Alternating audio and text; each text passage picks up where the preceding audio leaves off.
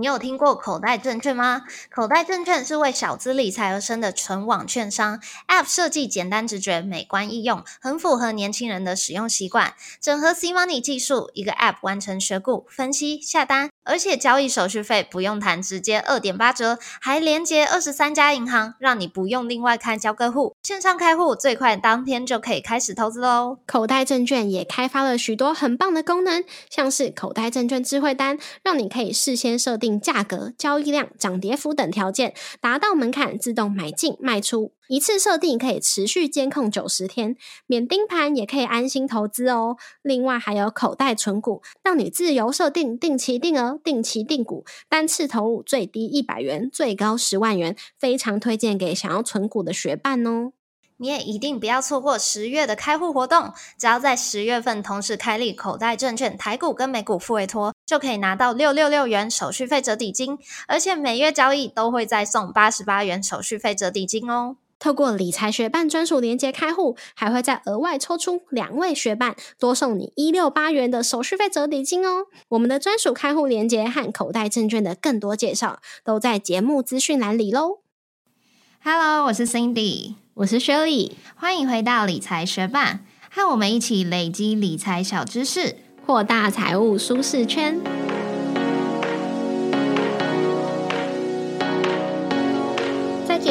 始之前，我们要来分享一则学霸在 Apple Podcast 留言，他的名字是 iPad 新生，他说：“看到线动，赶快来救。”谢谢你们深入浅出的解释投资理财相关知识，内容涵盖各种金融商品，从名词定义到实物运用，光是接触到了解就很花时间，还要整理成有趣的节目，很不容易。听到分享收入那集，真心希望这样用心的创作者能够得到更多业配和曝光机会，让你们的热情可以继续燃烧。非常谢谢这位 iPad 新生学霸，特地看到我们的 Instagram 线动来救救我们。因为上礼拜 Shirley 发了一则 Instagram 线动，就是跟大家讲说啊，我们闹评论荒啦，快没评论可以念了，拜托各位学霸动动手指头来留个言，救救我们，让我们有评论可以念。所以刚刚其实还没有看到这则。评论的时候，我们是打算念一则比较久之前的评论，但是我一看到这个标题，看到线动，赶快来救，我就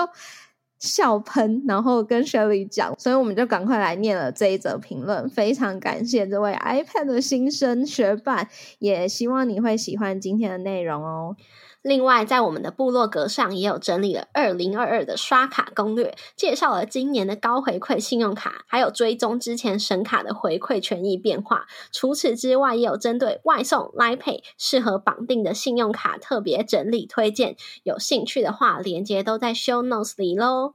节目准备开始喽！我们在研究一档股票时，除了基本面的分析之外，技术分析也是许多人常用来解读投资市场走势的方法。那 K 线图就属于技术分析的一种，它用来记录市场一段期间的价格变化。看懂 K 线图，绝对是技术分析的基本功。那今天的节目，我们会来分享什么是 K 线图，要怎么从 K 线图看出股价资讯。股市的脉动，以及最后我们会分享九种 K 线的基本形态，十六种变化形态哦。如果你对于技术分析 K 线图有兴趣的话，就继续听下去吧。K 线英文是 Candlestick Chart，用来记录一段时间某档标的的价格变化。光是一根 K 线就可以知道这档标的在这段时间的开盘价、收盘价、最高价以及最低价。将一段时间的 K 线组合起来，就可以绘制出横轴为时间、纵轴为价格的 K 线图。K 线的形状很像一根蜡烛，所以有蜡烛线、蜡烛图、阴阳线这些别名。那在传闻中，K 线是在三百多年前由日本江户时代的米商本间中久发明的，用来记录每日米市行情、白米的价格变化。后来衍生出日本 K 线经典理论——九田战法。后人运用这套 K 线理论来分析股票、期货、外汇、贵金属、加密货币这些价格走势，称为 K 线分析。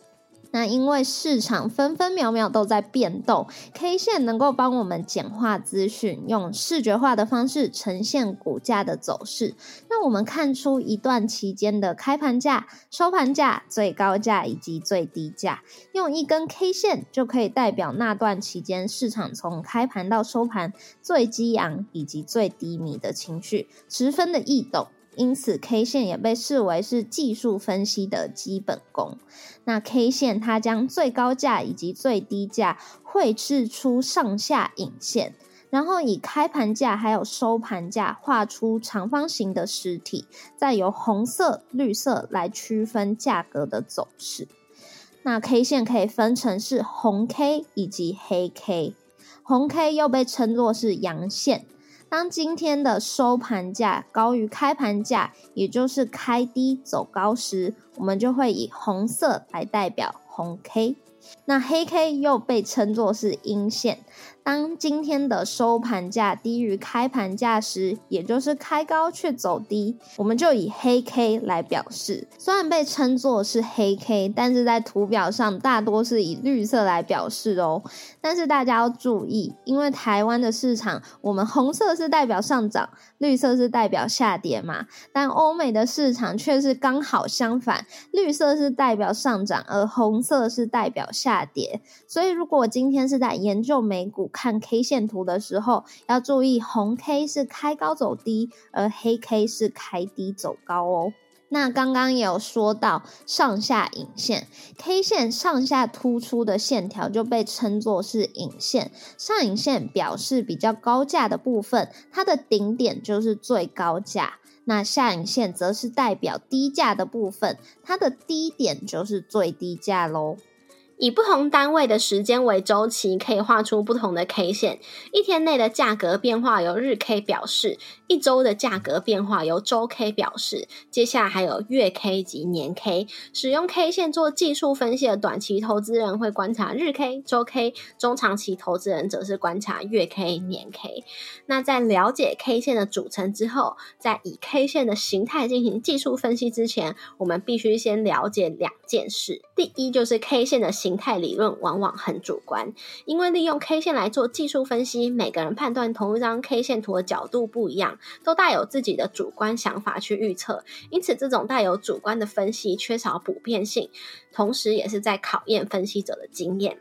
第二就是 K 线是利用过去的历史资料分析。技术分析的前提是建立在相信股票过去的价格变动可以用来预测未来的价格变动。从历史的成交量、供需关系分析以及经验法则累积，来主观的预测未来的股价走向是会继续被追捧还是被抛售。那在理解这两个前提之后，我们接下来就继续来看 K 线的九种基本形态吧。在买进下一只涨不停的股票中，作者池田洋子他有在书中分享了九种 K 线的基本形态，可以从基本形态去判断目前市场上投资人的心理状态，理解想买股票以及想卖股票的人他们之间的供需关系。那接下来要分享的内容，非常推荐大家直接打开。我们的部落格文字稿可以边看图边听解说哦。那第一种基本形态就是大黑 K，这代表股价大幅度的下跌，想卖出的人非常多。那作者也分享，如果这种大黑 K 是出现在股价的高档区，那就可以视作波段的高点已经出现了。那如果反过来是一只大红 K，代表股价就是大幅度的上升，想买进的人非常的多。那如果这个大红 K 是出现在股价的低档区，那也可以视作波段的低点已经出现了。那接下来第三种形态是小黑 K，小黑 K 代表现在市场上行情比较混乱，小幅的下跌。虽然价格的变动是小的，但是卖方稍微的胜出，导致收盘价是小于开盘价的。那如果是小红 K 的话，行情一样是比较混乱，但是市场是小幅上涨的。虽然价格的变动还是小，可是买方稍微胜出，导致收盘价大于开盘价。再来还有两种上影线比较长的基本形态的 K 线哦。第一种是上影黑 K，这代表想卖出的人很多，不过因为股价的跌落变得便宜，因此想买进的人也增加了。然而最终收盘价还是低于开盘价，所以就以黑 K 来表示。那另一种是上影红 K，这代表想买进的人很多，但是同时想卖出的人却也压制了价格，因此上涨的幅度并没有很多。那最终收盘价还是高于开盘价，因此就以红 K 来表示喽。那另外还有两种下影线比较长的 K 线基本形态，第一种是下影黑 K，这代表想卖出的人很多，但是股价跌落之后有被慢慢的买回来，但最终的收盘价还是低于开盘价，所以就以黑 K 来表示。那另外一种是下影红 K，这代表想买进的人很多，但是因为想卖出的人也增加，所以价格有跌落，但是后来还是有被买回来，最终的收盘价是高于开盘价的，因此就以红 K 来表示。那最后一种。基本形态的 K 线是十字线，它常常出现在行情反转的时候，想买进跟想卖出股票的人，他们彼此拉锯。那如果是在股价的高档区出现了这种十字线，常常就是准备要急跌的征兆。那相反的，如果是在股价的低档区出现了这种十字线，就是准备要急涨的征兆哦。在认识完上面九种 K 线的基本形态之后，我们再来看看其他的变化形态有哪些。首先，我们可以认识的就是实体 K 线，也就是没有上下影线的 K 线。如果这个实体 K 线是黑色，就会被称作实体黑 K，又被称作是大阴线。开盘价就是最高价，收盘价就是最低价，代表想要卖出的人非常多，价格大幅下跌，是强势的下跌格局。那如果这个实体 K 线是红线的话，那就是实体红 K，又被称作是大阳线。代表说，开盘价是最低价，收盘价是最高价。想要买进的人非常多，价格大幅上涨，是长是强势的上涨格局。实体的长度越长，就代表买方的买气越高。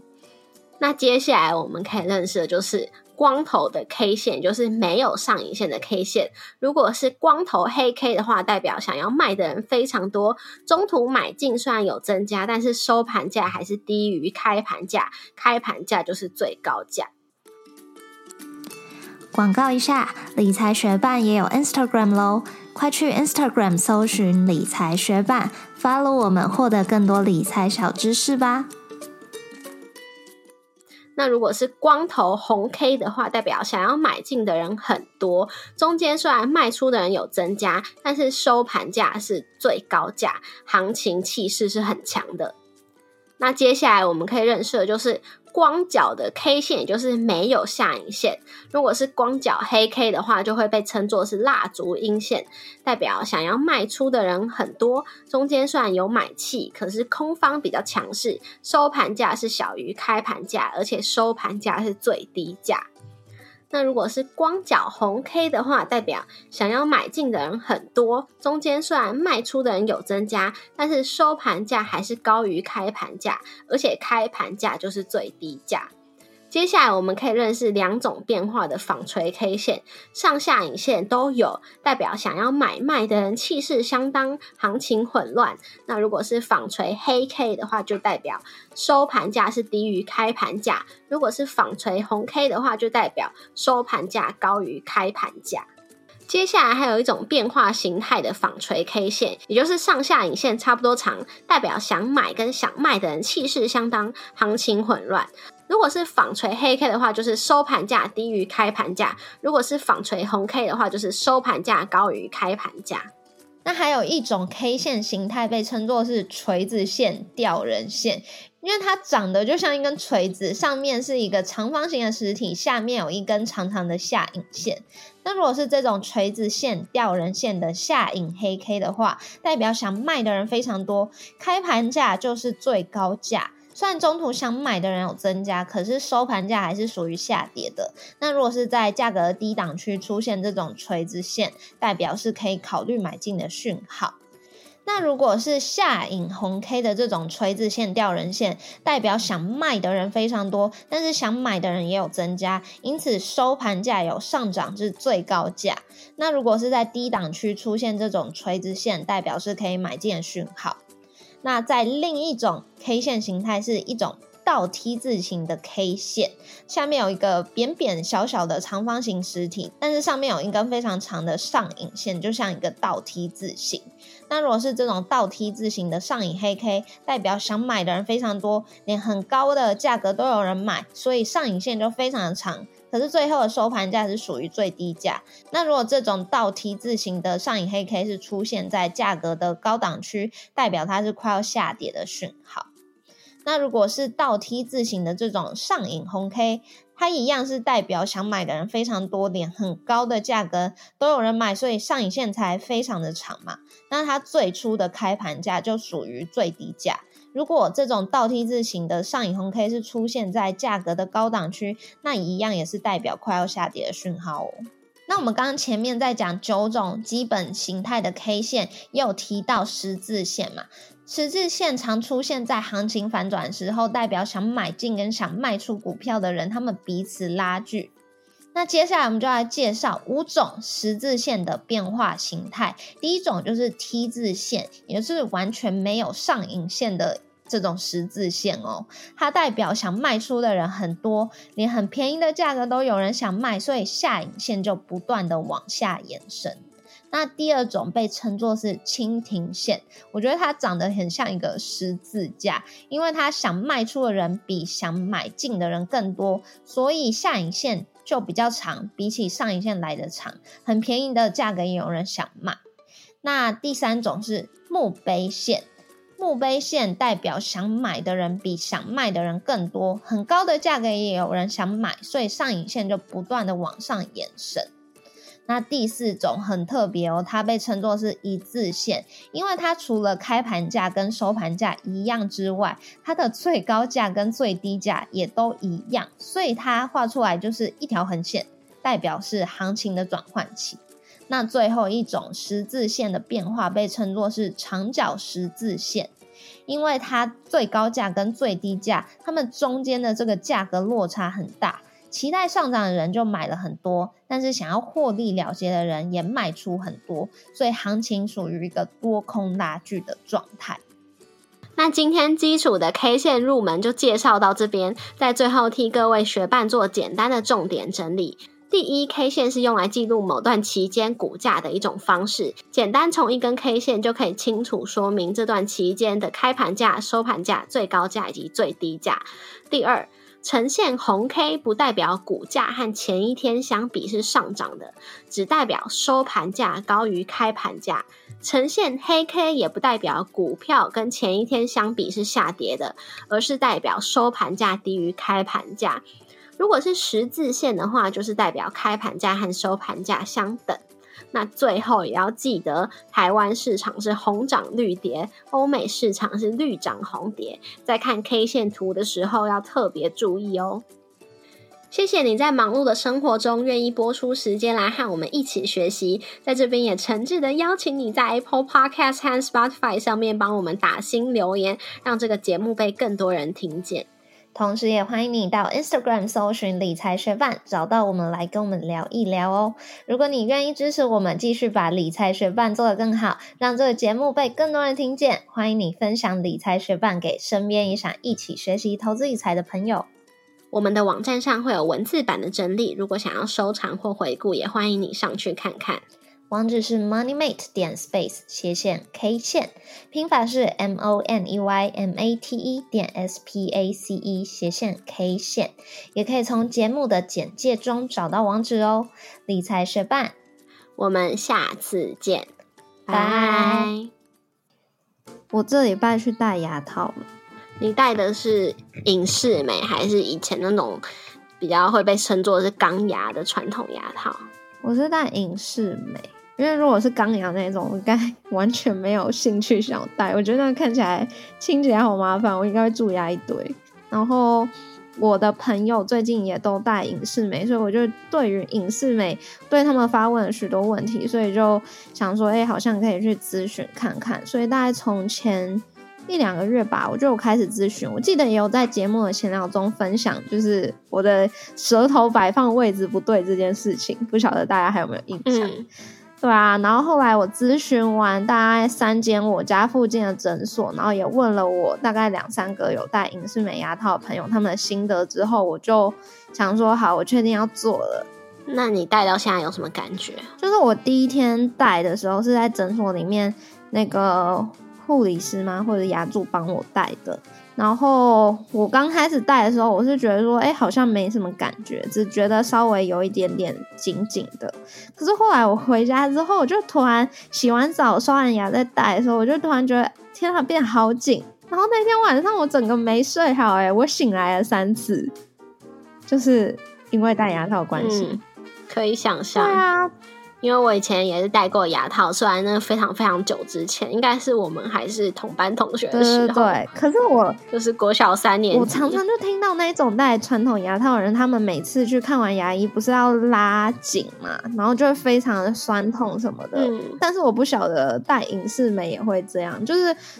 我。怎么说？对于这个痛的感觉是没有期、没有预期我会经历的，所以我就觉得非常痛苦，然后就一直很想把它拿下来。然后隔天我就跟我两个有戴隐适美牙套的朋友抱怨，然后他们都是说，反正就是刚戴一副新牙套的那前一两天会不比较不舒服，后来就习惯。然后隔天我果然真的就好像蛮习惯，就不太觉得有不舒服。可是我的那个朋友又告诉我说，但是月经来的时候，他又觉得头很痛，很想把牙套拿下来。他又觉得他人家在威胁我，或者是警告我这件事情。我说没关系，离我月经来还有一个月，我可以慢慢等。哎，那那样要戴很久吗？就是看每个人的治疗计划，因为像我是没有要拔牙的，所以。如果有拔牙的人，他们拔完牙牙齿之间那个缝隙就会很大，所以就要戴比较久的时间，让那个缝隙慢慢缩小。可是因为我是没有拔牙，比较像就是排牙齿的整齐，让它排排的圆弧排的整齐这样子，所以我的时间好像他说最快是七八个月，然后最久是一年，就蛮快的。哦，那蛮快的。对啊，就是一个清矫正计划。嗯，算是我今年二零二二年开始最大的一笔消费咯。哦，我觉得我戴牙套真的是我妈最精准的投资之一，因为我以前小时候，虽然小时候还没有很明显，但我是后道，就是下排牙齿比较前面那种，然后嗯，他们就有注意到，所以就觉得这问题非常严重，一定要矫正，要不然我就会变成陈为民，他们都这样讲。所以说，我而且我刚好很早换完牙，就是小三的时候我就已经全部都是恒牙了，所以我就从那个时候开始戴牙套。然后我觉得蛮好，就是我除了戴那种就是钢牙的那种牙套嘛，然后他还会给我那橡皮筋，就是我必须套上去，让我的下排牙齿往后缩，然后上排牙齿就。往前吧，可能也没有那么严重。总之就是调整那个位置，让它比较厚道。然后因为还是小朋友，所以骨骼也比较就是有调整的空间。如果以前没有做的话，那我现在就是得要做那种正颚啊，可能要花五十万，然后还要整个下巴跟脸分开，然后再用回去，很可怕。所以非常感谢我妈小时候帮我，就是很早的时候就带去做牙套，而且她是一个工作很忙的人，然后那时候还是要。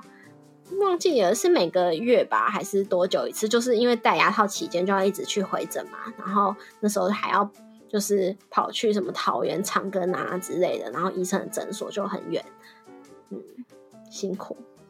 对啊，我现在我其实小时候就也有想戴牙套的念头，可是其实我牙齿就没有算很乱，